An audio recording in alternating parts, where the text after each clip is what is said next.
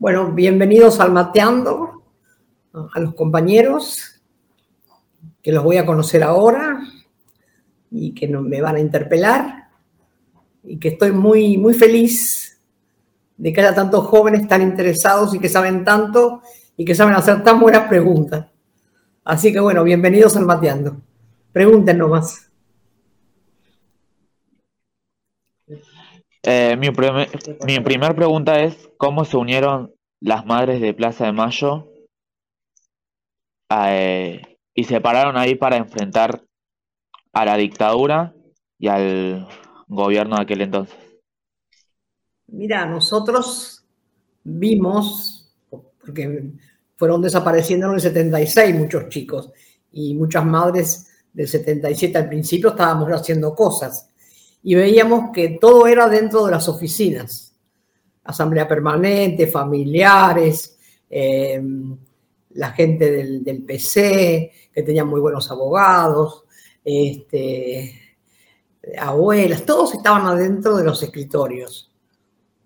Entonces, nosotros decíamos, vamos ahí, denunciamos, lo anotan en un papel, pero nadie habla de ellos. Las madres éramos las madres de los terroristas, éramos las locas, provocadoras de todo, nos decían. Y entonces, este, estando un día con una compañera en, la iglesia Estela Maris, que había un obispo que sabía todo, que tenía todo, sabía quién se habían llevado, con quién, era una cosa terrible. Y lo íbamos a ver porque siempre algo, alguna cosa nos decía.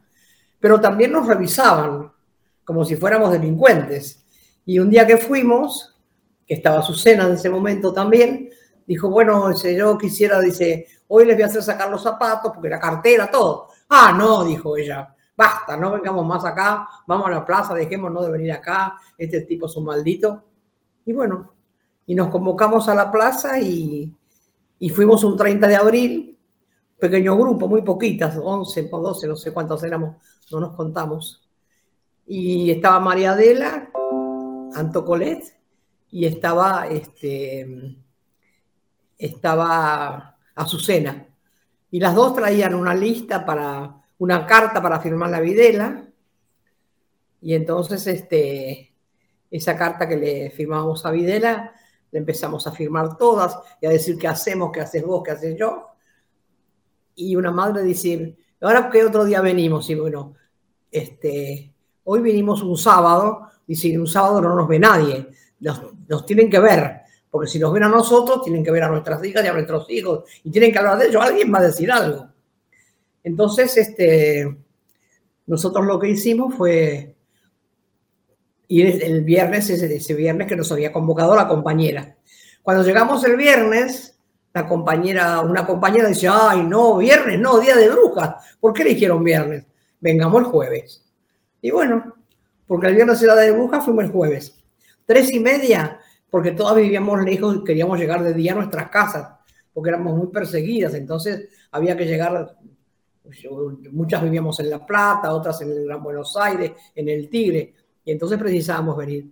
Y así fuimos viniendo, no marchando, veníamos cada jueves, nos, nos poníamos en una de las fuentes, alrededor que había bancos, y nos comunicábamos qué hacíamos, qué no hacíamos, a dónde íbamos a ir, cartas, y hasta que cuando éramos unos 60 o 70, ya era el mes de junio, vino un policía y dijo, acá no se pueden reunir porque hay estado de sitio, está prohibido reunirse. Nos empezó a pegar con el palo ese que tienen y dijo, caminen. Nos agarramos del brazo y empezamos a caminar. Y así nació la marcha. Entonces cada jueves que íbamos, marchábamos. No donde marchamos ahora, sino alrededor del monumento a Belgrano.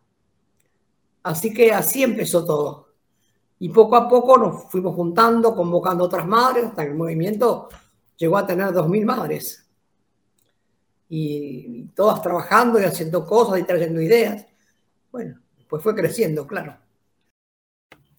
Hola, buen día. Eh, mi pregunta era un poco relacionada a cómo pudieron organizarse ahora con este contexto que, que estamos viviendo, cómo hicieron para llevar esa lucha a un plano más digital, eh, porque bueno, sabemos que después de tantos años eh, debe haber sido complicado, entonces, a ver un poco eso. Bueno, cuando empezó esta pandemia terrible, claro, no ir a la plaza, no ir a la casa de las madres, al, archivo, al trabajo que hacemos siempre, a, la biblioteca, eh, estábamos desesperadas. Y las madres salimos de la cocina a la plaza. Y a mí se me ocurrió volver de la plaza a la cocina y convertí la cocina de mi casa, que es donde estoy ahora, en, en la plaza. Y empecé a hacer discursos cada jueves, grabados por los compañeros que nos están grabando ahora, que trabajan mucho y bien y la gente se entusiasmó y las madres también, porque el programa sale por la tele todos los sábados y lo veían las madres y, bueno, y poco a poco fue creciendo. El mateando que hacía en la casa de las madres lo convertí en esto ahora que ustedes me pregunten a mí. Y, y tengo cuatro programas de radio y todo así digital. Ahora ya recuperamos la plaza, el jueves fuimos por primera vez a la plaza con muchísima emoción. Lloramos, nos abrazamos. La plaza es muy fuerte, muy fuerte. Tiene un contenido muy atrapante. Y entonces haber utilizado a esta edad, aprender a manejar una computadora, un teléfono de estos que hay ahora, nos costó, pero bueno, tuve que hacerlo porque si no, no podíamos hacer nada de lo que estamos haciendo. Las madres tenemos entre 93 que tengo yo y 96 y 97. Son muchos años, muchísimos, pero tenemos ganas de pelear todavía. De cómo viste a la juventud al principio, a partir de 2003, cómo la ves ahora y a futuro. Mira, Néstor hizo algo maravilloso. Primero, la juventud quedó muy aplastada porque semejante masacre de más de 30.000 jóvenes, hombres y mujeres, la población, el país quedó hecho pelota. Y vino Menem, que era pura jaujarana, parecía nada, Alfonsín, que, que hizo leyes de perdón. Entonces los jóvenes estaban muy desilusionados, muy desilusionados de la política. Y cuando vino Néstor, que no lo conocía nadie, Néstor hizo algo maravilloso, que es llamarlos a ustedes, a los jóvenes, a conversar con él. Y venían grandes grupos a conversar, algunos con proyectos, y él les decía, bueno, pónganlos a funcionar y cuando funcionan me los traen. O sea que les daba toda la libertad a los jóvenes que hagan como ellos querían y después si funcionaba, los conversaban. Y me parece que ese darles tanta libertad, convocarlos, pero con la libertad de que ustedes hicieran, porque el joven siempre es revolucionario, es más atrevido, a veces parece que es muy loco, pero hay que dejar la locura. Sin locuras no se puede hacer nada. Más loco es uno mejor. Nunca les parezca que es muy loco lo que van a hacer. Si tienen ganas, prueben porque me parece que eso es lo mejor que nos pasa. Y Néstor les dio esa posibilidad. Así que por eso crecieron tanto y estaban tan, tan felices hasta que, bueno, pasó lo de Macri, nos pareció que teníamos la pava echada, que estaba todo bárbaro, no nos preocupamos de seguir, porque la política es todos los días. Y cuando uno está bien a veces se olvida, se reúne una vez por semana, y no es así, la política es como vivir, como hacer los mandados, como comprar las cosas para comer, como ir, a, ir a la facultad todos los días. No es una vez cada tanto, porque tiene que ser parte de nuestra vida, de nuestra conciencia. La juventud tiene que hacer política a medida que va estudiando. Cuando antes de entrar a la secundaria ya tienen que empezar a hacer política los pibes. Porque la política fortalece, fortalece las ideas, fortalece las ganas de hacer, de estudiar. Es impresionante. Y bueno, y eso lo hay que aprenderlo y hay que, y a mí me parece ahora que, hay otra vez un montón de pibes y pibas como ustedes que, hacen política, no sé dónde trabaja cada uno, pero el Vasco me puso a dónde pertenecen, pero no sé qué trabajo hacen, pero me da mucho orgullo de saber que los jóvenes están en una radio, que van a los barrios, que ayudan a vacunar. Y eso es hacer política. Eso es hacer política. La política es eso. Dar todo lo mejor que uno tiene para los otros, no para nosotros. Y eso me parece que es lo que, lo que ustedes están haciendo, ¿no? Y tiene muchísimo valor. Eh, quería decir nada, que es un placer poder conocerte, poder tenerte acá, compartir unos mates virtuales eh, y nada, una enorme alegría. En principio te iba a preguntar cómo estás viviendo la campaña, sobre, particularmente sobre algunas declaraciones que vienen haciendo varias listas, varios espacios. Eh, ¿Y cómo pensás que nos puede llegar a ir tanto ahora en las pasos como en, en las generales. Eh, y mi pregunta también es si el pueblo tiene memoria de quiénes fueron los que, los que eh, hicieron tanto por esta patria y quiénes no. Mira, el pueblo tiene memoria, pero hay que ayudarlo a que no la pierda. Y hay intendentes que son extraordinariamente maravillosos, como el intendente Seco, que ha hecho un camino de la memoria, un, un, andar de la memoria, y ahí ha puesto a cientos y cientos de compañeros desaparecidos en Ensenada, Berizo y La Plata, es una maravilla porque ahí estaba la destilería, estaba eh, todo lo que tenía que ver con, con, trabajadores, y ha hecho algo maravilloso. Entonces la gente va y este, está afuera, está, está en un camino, no está encerrado que vos tenés que ir a un museo para verlo. Y me parece que hay muchos jóvenes que pintan murales, que están haciendo mucha actividad para recordar a, a nuestros hijos y a nuestras hijas como, como hombres y mujeres que lucharon para mejorar lo que estaba pasando, para que las cosas no siguieran pasando como pasaban. Yo a Santoro lo veo muy bien, me gusta mucho, siempre me gustó. Me parece que es un tipo muy íntegro, muy, que sabe mucho, que pateó el barro, como Goyán, como, como Tolosa, ¿viste? Es gente que, que, conoce. Axel, son, son, son personalidades que conocen cada lugar, cada baldosa de la provincia. Y eso es lo que vale.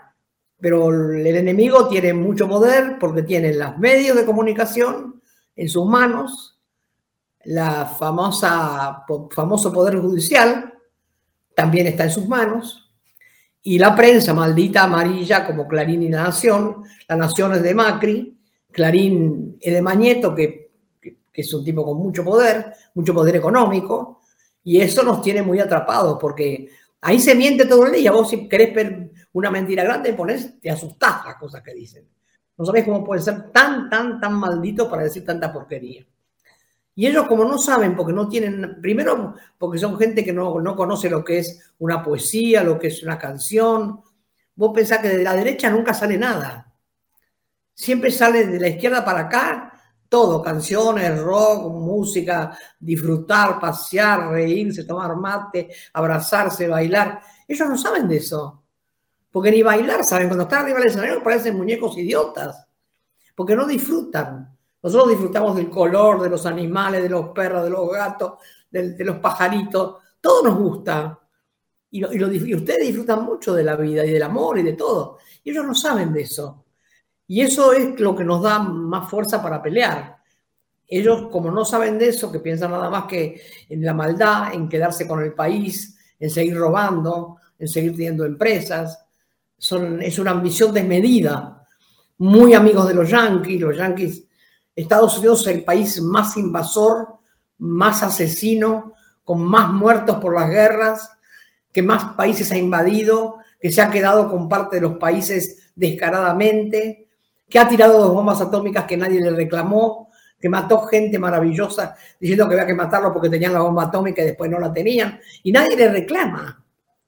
Ahora se están viniendo abajo, ahora se están viniendo abajo porque entre la pandemia, el presidente que tienen, el que tuvieron antes, y lo que están haciendo, imagínate, se están desmoronando. Pero cuando se desmoronan son más peligrosos, porque quieren llegar a nuestros países de otra manera. Por eso hay que saber bien Nada de que, ay, si la nena cumpleaños quiere ir a Miami. No, nena, anda a Salta, anda a Bariloche, dejate de pedir Miami, dejate de pedir, ay, queremos llevar a los chicos a, Disneylandia. Es todo, todo eso, es masificar a la gente y colonizarla.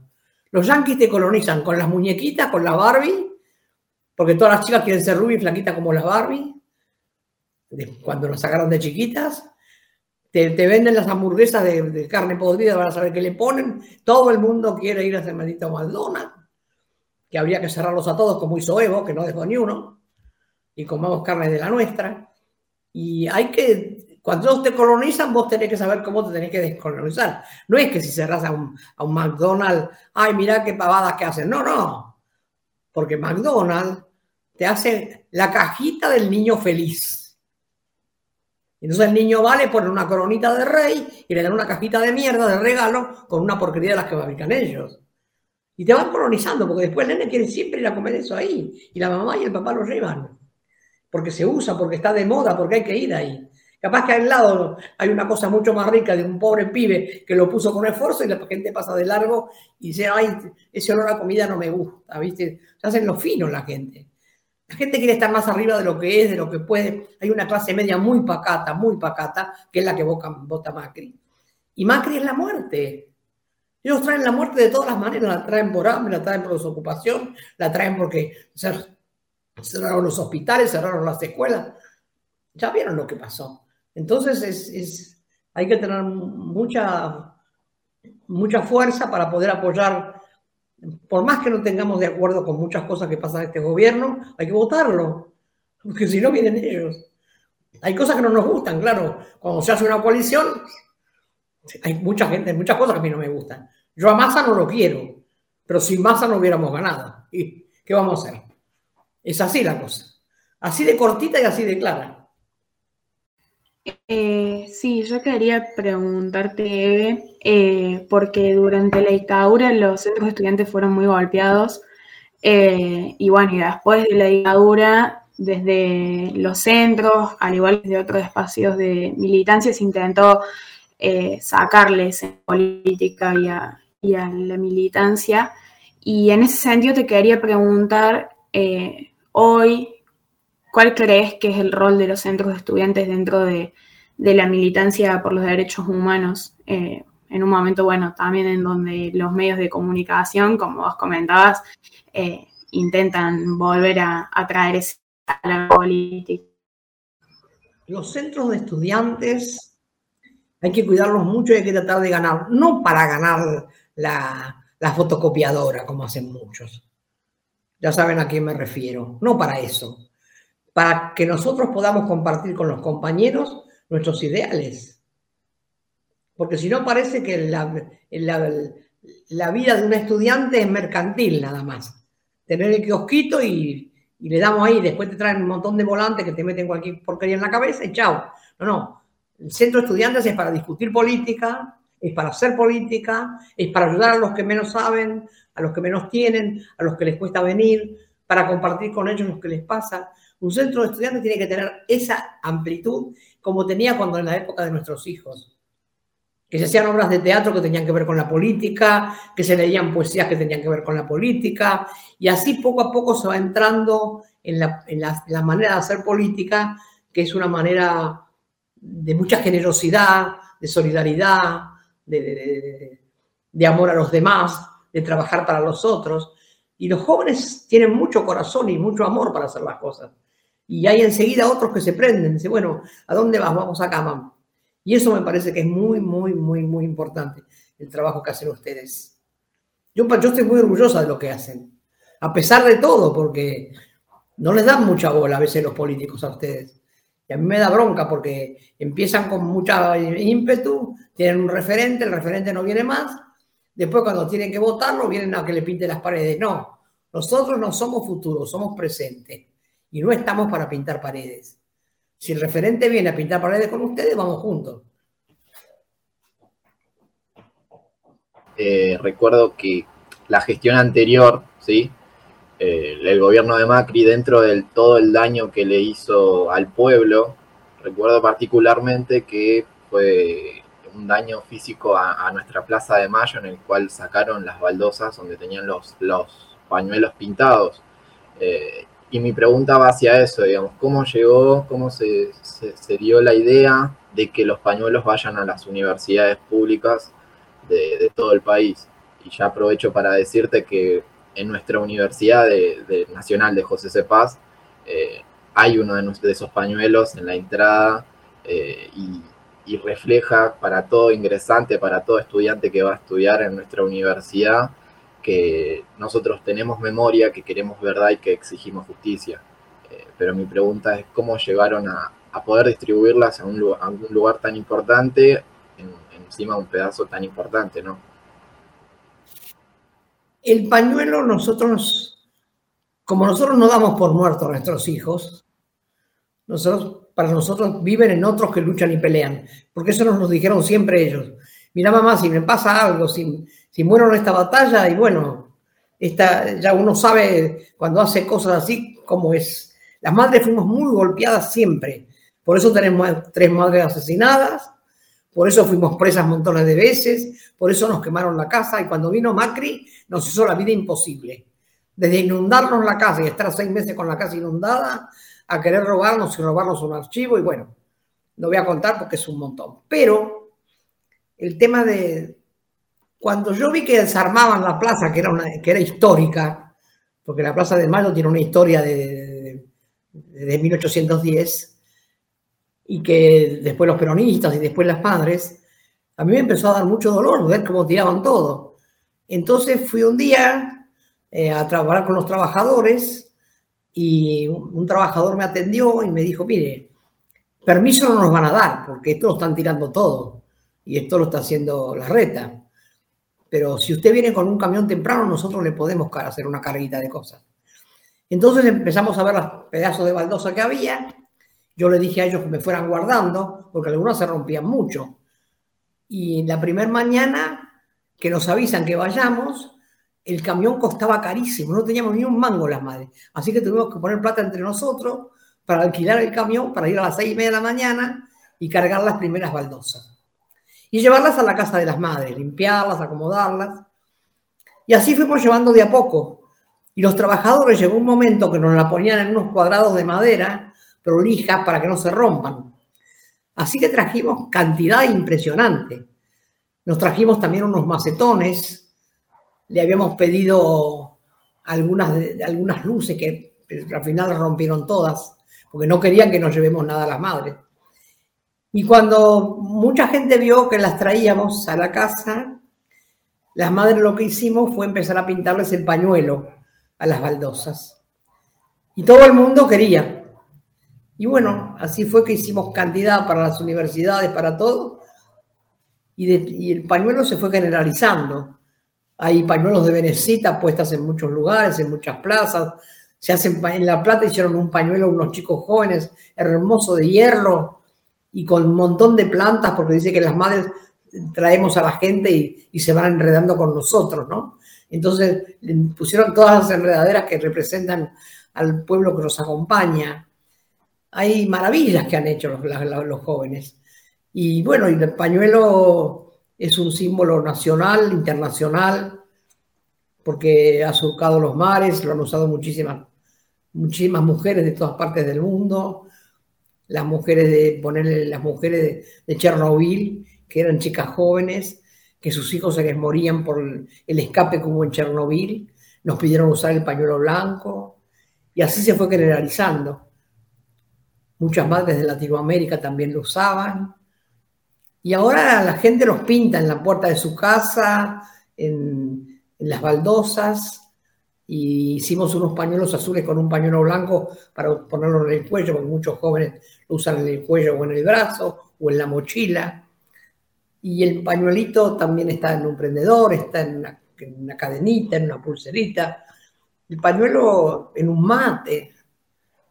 Es un símbolo internacional muy grande y muy fuerte que representa justamente la socialización de la maternidad porque no lleva el nombre de ningún desaparecido porque es de todos, de aquellos que, las familias denunciaron y de los que no denunciaron, y, también lleva esa socialización de la maternidad y, y lo más fuerte que hemos hecho las madres es no cobrar ningún dinero por la vida de nuestros hijos, porque el único valor que tiene la vida de nuestros hijos es la vida de otros.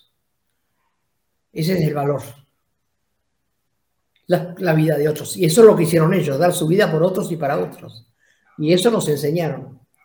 Por eso las madres nunca tuvimos miedo y nos enfrentamos con la policía y nos pegaron y nos encerraban en una celda con un muerto y, y, y no pudieron. Ahora a mí me han hecho dos, dos, atentados en la puerta de mi casa porque no quieren que hable, pero bueno, no.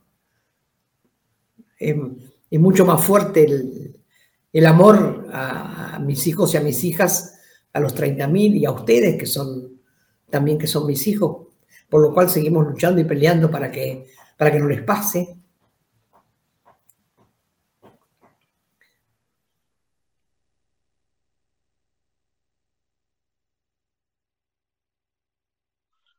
Mi última pregunta, hablando sobre el macrismo y la sede de las madres, ¿cómo fue la resistencia al allanamiento a la sede? Y mira, la resistencia le hicieron muchos compañeros que nos ayudaron. Porque cuando quisieron entrar, los compañeros vinieron a cuidarla. La primera vez que hicieron, casi, casi entraban, hicieron un grupo de 20, 30 personas cada noche. Durante seis meses hubo esa batalla cuidando la casa de las madres, para que no vinieran a llevarse nada. Y también cuando yo me escapé, que no quise ir a declarar, que me escapé, vinieron miles y miles de personas a acompañarnos, a, a decir aquí estamos, y se llenó la plaza sin que nos diéramos cuenta. Siempre la solidaridad de los trabajadores, del pueblo, de los estudiantes, ha sido infinita, porque uno tiene que, como las madres no queremos nada para nosotros, ni cobramos ninguna pensión, nada que tenga que ver, la vida de nuestros hijos es sagrada, nuestros hijos y nuestras hijas, y solo vale vida de otros, no, nada más. Es el precio que tienes vida, siempre vida, porque la vida siempre le gana a la muerte.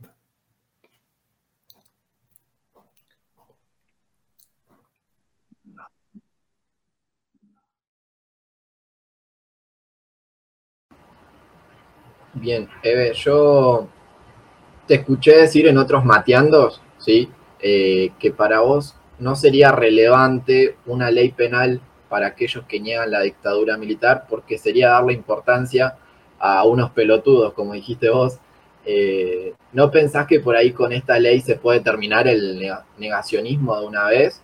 ¿O cuál es tu pensamiento sobre esto? Hay que, antes de hacer leyes, hay que cambiar muchas cosas, querido. Porque leyes tenemos a montones, pero no se cumplen.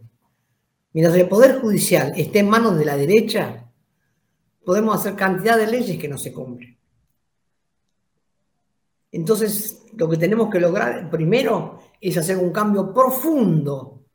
Cuando, igual que cuando se opera un cáncer que hay que sacar todo lo que hay que sacar para que salvar la vida, Acá hay que hacer un cambio profundo porque el Poder Judicial es un cáncer que nos corroe, por eso no se pone preso a Macri, por eso pueden seguir robando, pueden seguir haciendo lo que hacen, porque no van a ir presos porque tienen los medios y el Poder Judicial de su lado.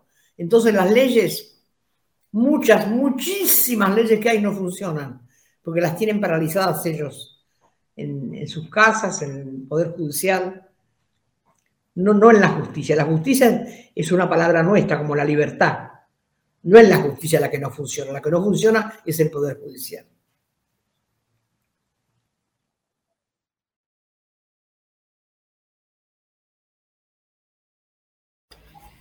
Sí, eh, quería preguntarte, Eve, eh, ¿cuál es tu deseo para las juventudes y qué esperas de nuestro aporte en la lucha en los años que se vienen? Las pasás bajo lo que dijo que se fue la voz.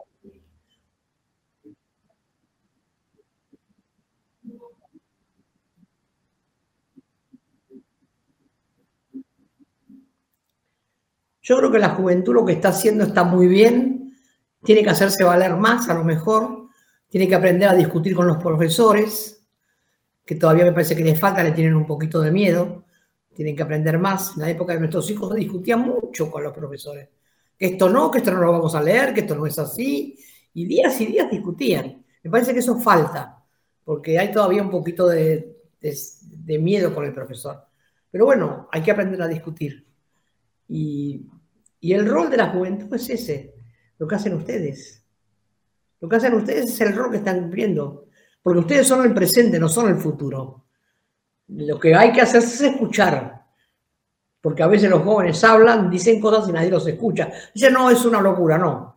Nada de lo que proponen los jóvenes es locura. Son los más valientes, los que hacen más cosas, los que no miden si, si, le van a pegar o no. No, no, los jóvenes son muy valiosos. Yo estoy muy orgullosa de lo que hacen, muy orgullosa. Un, un placer, Eve un placer poder charlar, poder estar acá con los compañeros, las compañeras. Déjame decirte que sos un, motor para nuestra militancia. Eh, muchos, considero que todos acá, nuestra militancia, cuando a veces tiene esos altibajos, ese cansancio que te genera la militancia también, uno piensa y dice, no puedo parar. Si ellas no pararon, yo no, nosotros no podemos parar y tenemos que seguir militando las 24 horas del día, los 7 días de la semana. Eh, y eso es un ejemplo para todos nosotros. Y bueno, vos sos un ejemplo para todos nosotros.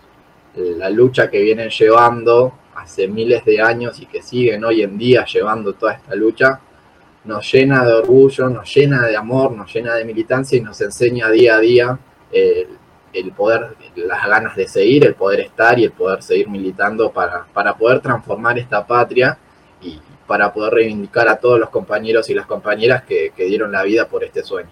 Así que muchas gracias a vos por el tiempo, a los compañeros, a las compañeras que también están detrás de esto. Y, y bueno, nada, esperemos que prontamente podamos tomar unos mates en alguna charla, en algún seminario, así con muchos compañeros y compañeras para poder sentir ese compromiso militante y ese, ese amor entre nosotros.